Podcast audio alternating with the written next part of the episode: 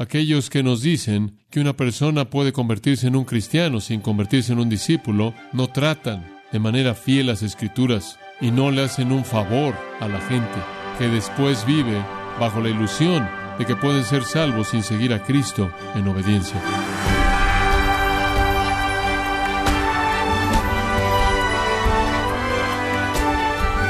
Le damos la bienvenida a su programa Gracias a vosotros con el pastor John MacArthur. En el libro de los mártires de John Fox, nos dice acerca de creyentes que enfrentaron persecución y nunca flaquearon en su devoción a Jesucristo.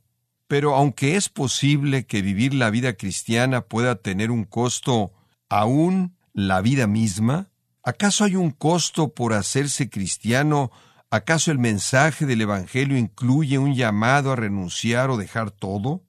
Quiero invitarle a que nos acompañe a continuación con el pastor John MacArthur en la serie titulada El Evangelio según Jesucristo, en gracia a vosotros.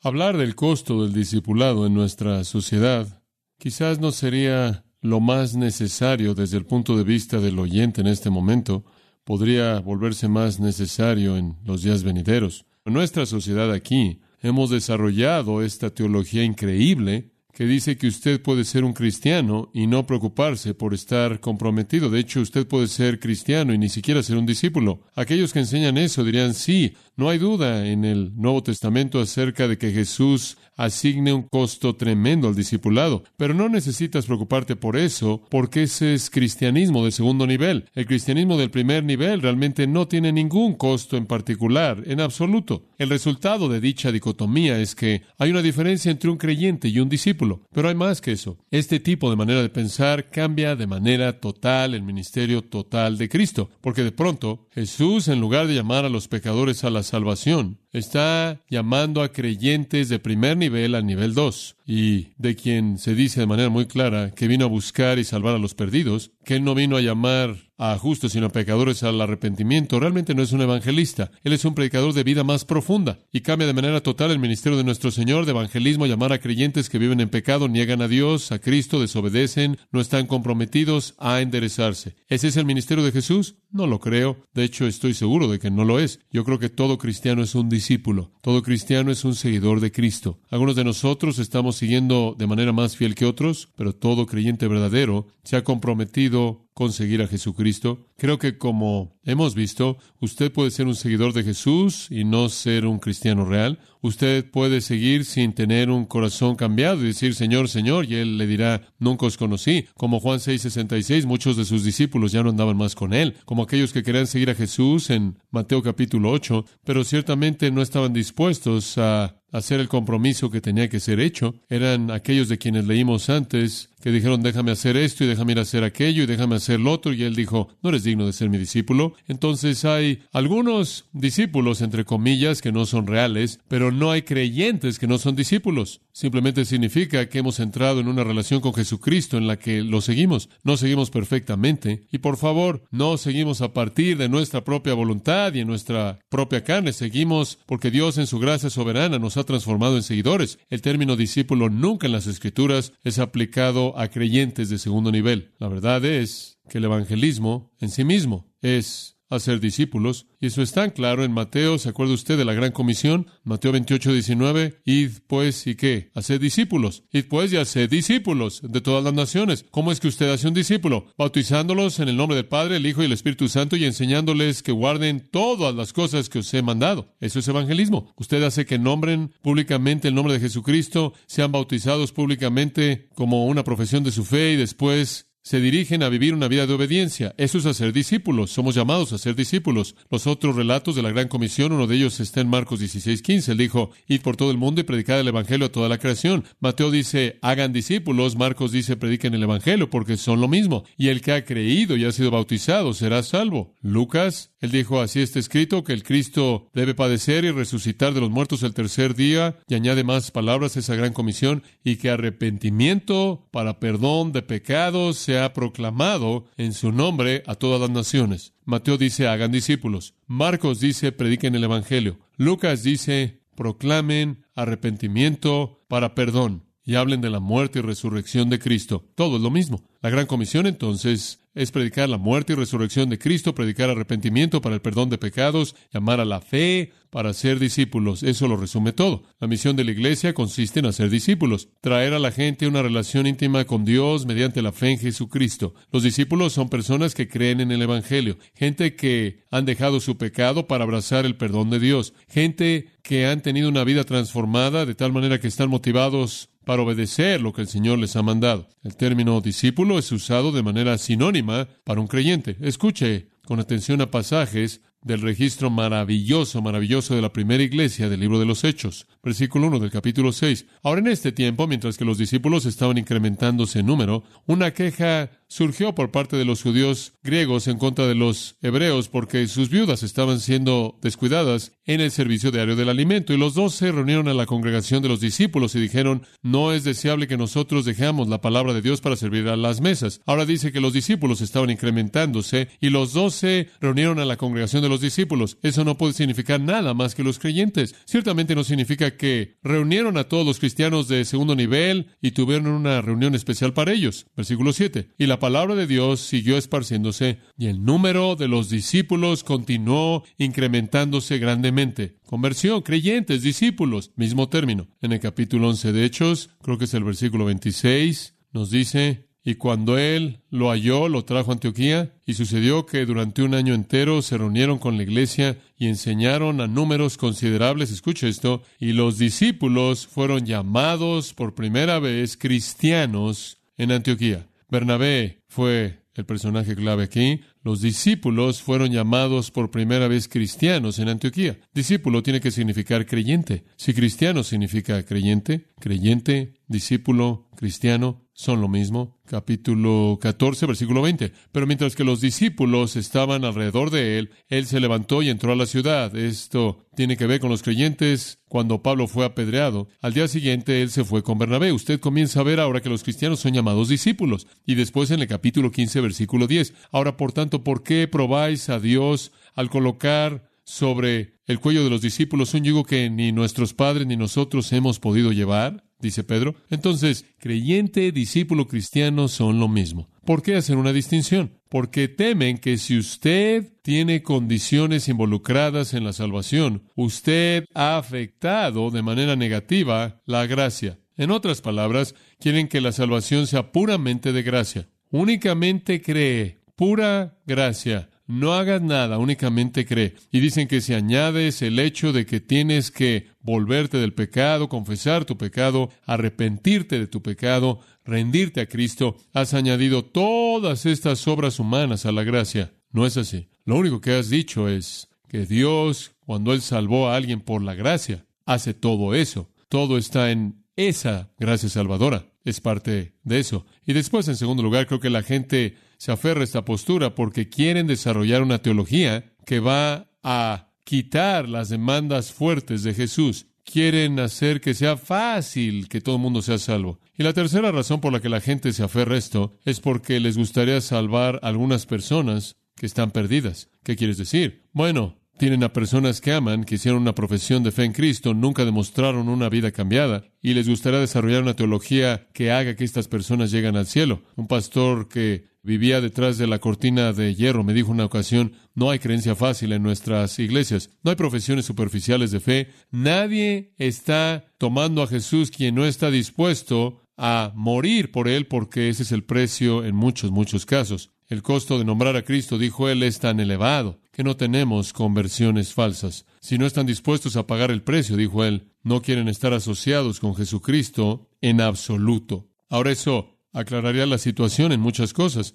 Cuando Él los llamó en ese ambiente hostil, Él los instruyó cuidadosamente acerca del costo de seguirlo. La gente tibia que no estaba dispuesta a hacer el compromiso no respondió. Él rechazó a los que no querían pagar el precio, como el joven rico. Él les presentó el precio, se fue. Aquellos que querían ser discípulos, que dijeron, déjame hacer esto, déjame ir a hacer aquello y déjame ir a hacer lo otro. Él dijo, no eres digno de ser mi discípulo. Es un volverse, es un arrepentimiento, es entregar y abrazar a Cristo. John Stott escribió en su pequeño libro Cristianismo Básico, el panorama cristiano está lleno de torres construidas a medias. Las ruinas de aquellos que comenzaron a construir y no pudieron terminar, porque miles de personas aún ignoran la advertencia de Cristo e intentan seguirlo sin pausar primero para reflexionar en el costo de hacer eso. El resultado es el gran escándalo del cristianismo en la actualidad, del supuesto cristianismo nominal. En países en los que la civilización cristiana se ha esparcido, grandes números de personas se han cubierto con una cubierta decente pero delgada de cristianismo. Ha permitido que se involucren hasta cierto punto, lo suficiente para ser respetables, pero no lo suficiente para estar incómodos. Su religión es un colchón grande y suave. Los protege de las incomodidades difíciles de la vida mientras que ellos cambian su lugar y forma para que se adapte a lo que es conveniente para ellos. No es sorprendente que los cínicos hablan de hipócritas en la iglesia y consideran la religión como escapismo. Fin de la cita. En Lucas 14, Jesús colocó el dedo en lo que el doctor Stott está mencionando cuando él dijo, porque ¿quién de vosotros, queriendo edificar una torre, no se sienta primero y calcula los gastos a ver si tiene lo que necesita para acabarla? No sea que después que haya puesto el cimiento y no pueda acabarla, todos los que lo vean comiencen a hacer burla de él, diciendo, este hombre comenzó a edificar y no pudo acabar. ¿O qué rey al marchar a la guerra contra otro rey, no se sienta primero y considera si puede hacer frente con diez mil al que viene contra él con veinte mil. Y si no puede, cuando el otro está todavía lejos, le envía una embajada y le pide condiciones de paz. Así pues, cualquiera de vosotros que no renuncia a todo lo que posee, no puede ser mi discípulo. Bastante claro. Usted no debe ser como el hombre que quiso construir la torre y quedarse a la mitad y no tenía lo que necesitaba para llegar al final. Usted no debe ser como el general que fue a la guerra y no estaba listo para lo que él iba a encontrar. En otras palabras, hay un sentido en el que usted reconoce el costo total de entregar su vida por Cristo. El cristiano no es alguien que compra seguro contra incendios, que firma una cláusula de escape para mantenerlo fuera del infierno. El puritano William Perkins escribió estas palabras. El cristiano verdadero es de esta disposición de mente que si no hubiera conciencia que lo acusara, si no hubiera un diablo que lo aterrara, no hubiera un juez que lo condenara, no hubiera un infierno que lo atormentara, aún así él sería humillado y sería llevado a sus rodillas por sus pecados porque él ha ofendido a un Dios amoroso, misericordioso y paciente. Fin de la cita. Esa es la diferencia. El pecador que verdaderamente está arrepentido está devastado por la manera en la que él ha ofendido a Dios con su pecado. Él no está buscando de manera caprichosa algún tipo de seguro contra incendios. Un discípulo verdadero ama, un discípulo verdadero obedece. No amamos perfectamente, no obedecemos perfectamente. Algunas veces amamos de manera muy imperfecta y desobedecemos, pero el patrón de la vida es la obediencia y amor por el Señor. Y aun cuando no lo amamos, sentimos la culpabilidad y no lo obedecemos, sentimos la culpabilidad porque pertenecemos a Él. Tenemos esa relación íntima que Dios en su gracia nos ha dado. Permítame volverlo a decir.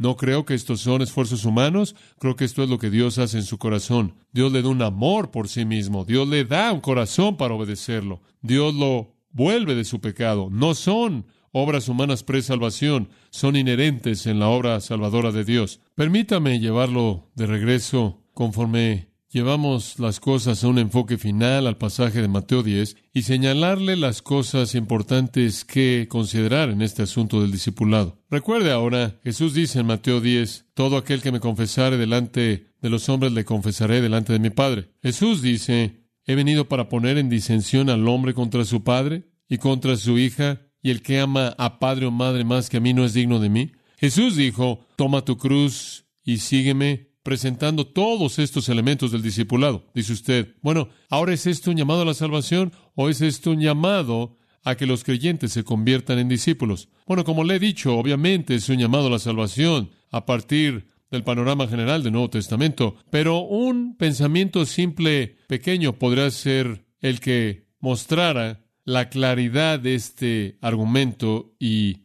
aclarara aún más el pasaje. En el capítulo 10, versículo 1, y comencé leyendo en el versículo 32, pero en el versículo 1 dice, entonces llamando a sus doce, ¿qué? Discípulos. Amados, ya eran, ¿qué? Discípulos. Este no es un llamado al discipulado. Él ya se dirigió a los doce como discípulos. Ellos ya eran llamados discípulos. Sí, Mateo 10 es dirigido a ellos, pero ellos ya son discípulos. Él simplemente está definiendo lo que el discipulado significa. Y en el pasaje paralelo de Marcos, Marcos dice que él estaba hablando no solo a los discípulos, lo cual Mateo enfatiza, sino a los discípulos y a la multitud. Y en Lucas 14, al cual nos referimos antes, Lucas elimina a los discípulos y él únicamente le está hablando a la multitud. Esto entonces es simplemente Jesús presentando los estándares del discipulado. Es un llamado a la salvación, nada corto de eso. Dice usted, ¿por qué se lo dio a los discípulos?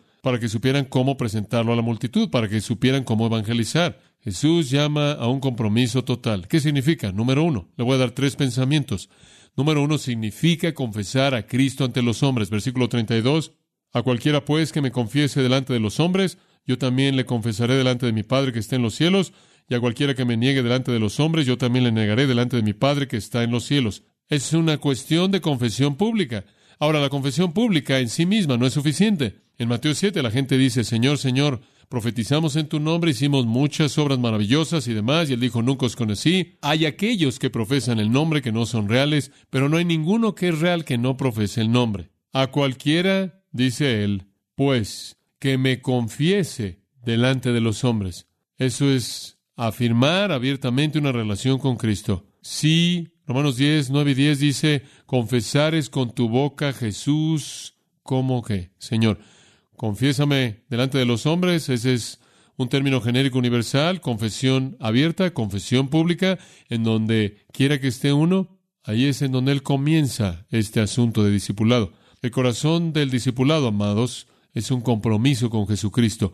Eso significa que está usted dispuesto a identificarse públicamente con Él, sin importar lo que eso cueste. Eso significa que usted está dispuesto a enfrentar a un mundo hostil con valentía, al reconocer a Jesús como Señor y amo. Oh, no siempre lo hacemos. Inclusive Timoteo estuvo peligrosamente cercano de avergonzarse de Cristo. Pedro negó a Cristo. Tenemos esos lapsos, pero un momento de fracaso no invalida las credenciales del discípulo. Todos nosotros tenemos momentos de fracaso, pero no es nuestro propósito, no es nuestro deseo mantener nuestra relación con Cristo escondida. Es nuestro deseo pronunciarlo, proclamarlo. Y si afirmamos de manera dispuesta nuestra lealtad con Cristo, entonces somos aquellos con quienes Él afirmará su lealtad también. Si estamos dispuestos a decir pertenezco a Cristo, Él estará dispuesto a decir este me pertenece. Por otro lado, aquellos que de manera constante niegan al Señor mediante silencio, mediante una vida impía, mediante palabras, simplemente están poniéndose una máscara. No son discípulos de Dios en absoluto. Entonces todo comienza con esa confesión pública. Si alguien niega a Cristo, dice que no cree, que no le importa obedecer, no cumple con esta característica de un discípulo verdadero. Y de nuevo digo, esto no es algo que hacemos en nuestra carne. Esto es algo que Dios produce en nosotros al darnos el corazón de un discípulo. Él nos da un corazón para amarlo, un corazón para querer proclamarlo, un corazón para querer anunciar que le pertenecemos. En segundo lugar, siguiendo a ese, un discípulo no solo confiesa delante de los hombres a su Señor, sino que prefiere a Cristo por encima de los demás. El versículo 34 comienza a hablar de la familia y cómo la espada viene para dividir a padre y madre, hermana y hermano, y los enemigos se convierten en personas en tu propia casa, y no puedes amar a padre o madre más que a mí y ser digno de mí. No puedes ser mi discípulo si no estás dispuesto, si es necesario, cortar esas relaciones. Lenguaje muy fuerte, muy fuerte. Y el lenguaje de Lucas es aún más fuerte. Lucas en el capítulo 14, versículo 26. Si alguno viene en pos de mí y no aborrece a su padre o madre esposa, hijos, hermano, hermana y aún su propia vida, no puede ser mi discípulo.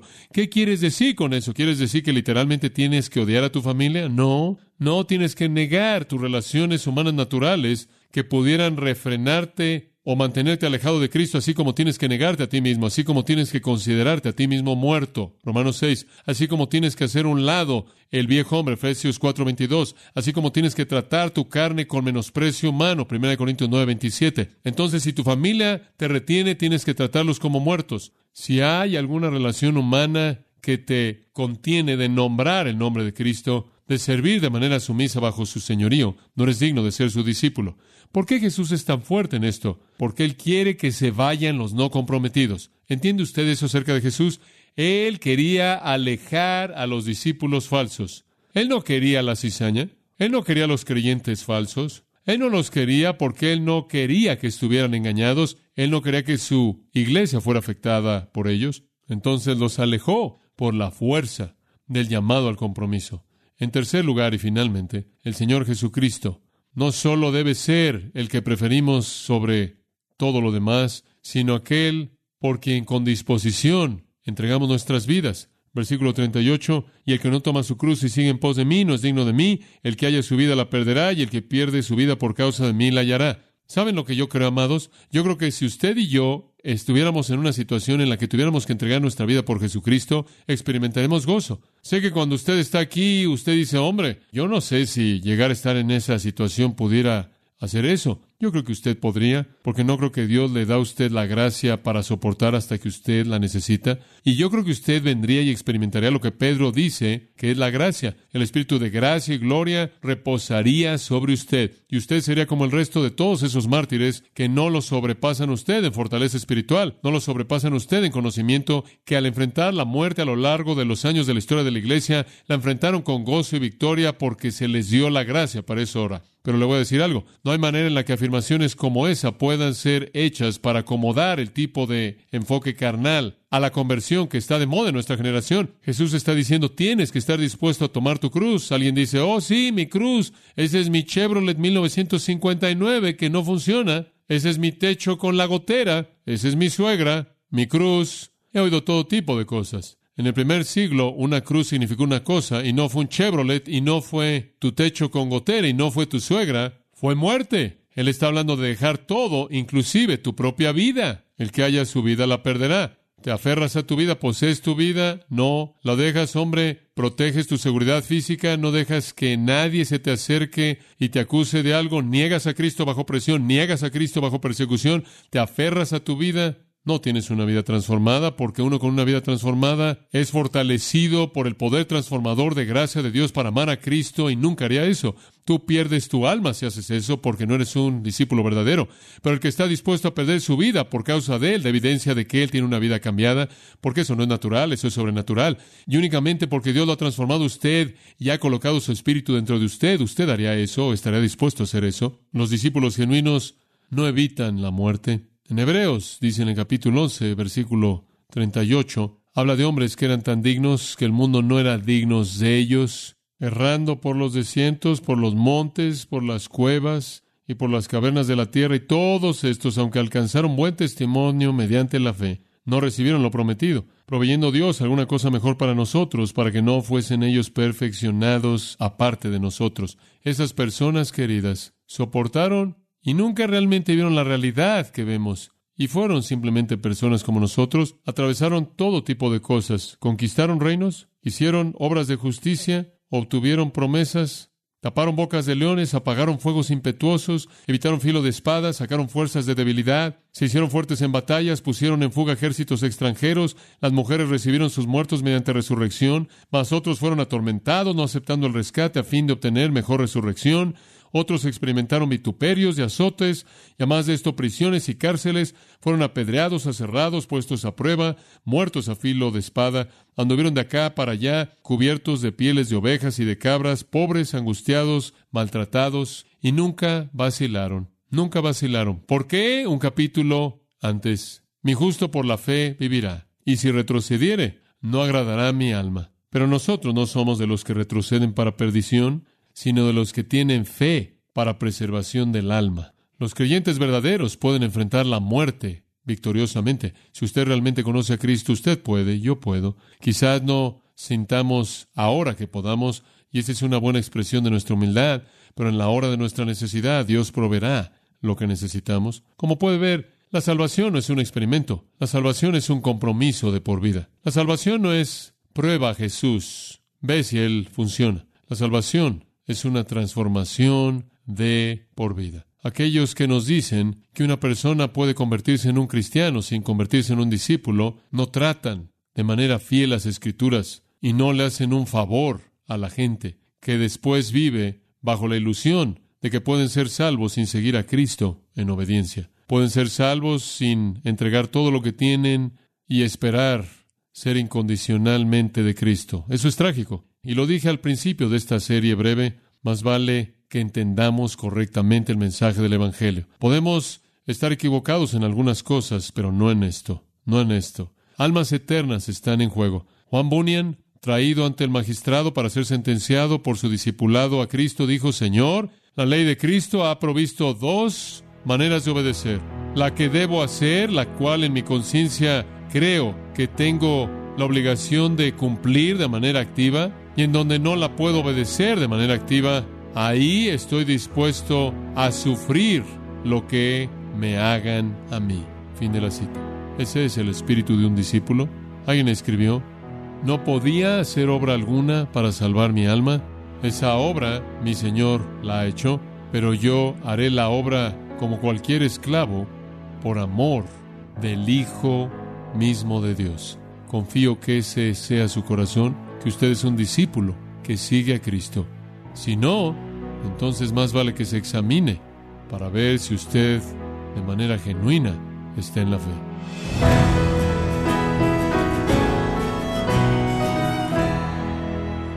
Hemos estado escuchando al pastor John MacArthur en la serie El Evangelio según Jesucristo, en gracia a vosotros. Estimado oyente, ¿puede usted rechazar las demandas del Evangelio, las demandas claras que Cristo hizo y todavía ser un cristiano? Le invito a explorar este importante tema en el libro Difícil de creer, escrito por John MacArthur, y puede obtener su copia en gracia.org o en su librería cristiana más cercana. Recuerde que usted puede descargar en audio transcripción gratuitamente los sermones de esta serie El Evangelio según Jesucristo, así como todos aquellos que he escuchado en días, semanas o meses anteriores en gracia.org. Si tiene alguna pregunta o desea conocer más de nuestro ministerio, como son todos los libros del pastor John MacArthur en español, o los sermones en CD, que también usted puede adquirir, escríbanos y por favor mencione la estación de radio por medio de la cual usted nos escucha en gracia a vosotros. Es importante conocer no solo el país y ciudad de donde usted nos escucha, sino también la radio. Para quienes contactan nuestro ministerio por primera vez, pueden solicitar una copia del mensaje de promoción sin costo alguno, un mensaje por oyente únicamente. Si usted vive en los Estados Unidos o Puerto Rico, escríbanos a Gracia Vosotros, P.O. Box 4000, Panorama City, California 91412 o puede escribirnos a través del siguiente correo electrónico radio arroba Bueno, en nombre de John MacArthur y el personal de este organismo, queremos darle las gracias por su tiempo y sintonía y queremos pedirle que no deje de orar por este ministerio, como también por la estación de radio por la cual usted nos escucha de lunes a viernes. Este es su amigo Miguel Contreras, invitándola a que sintonice nuestra próxima edición para que juntos continuemos desatando la verdad de Dios un versículo a la vez. No se lo pierda, aquí en Gracia a Vosotros.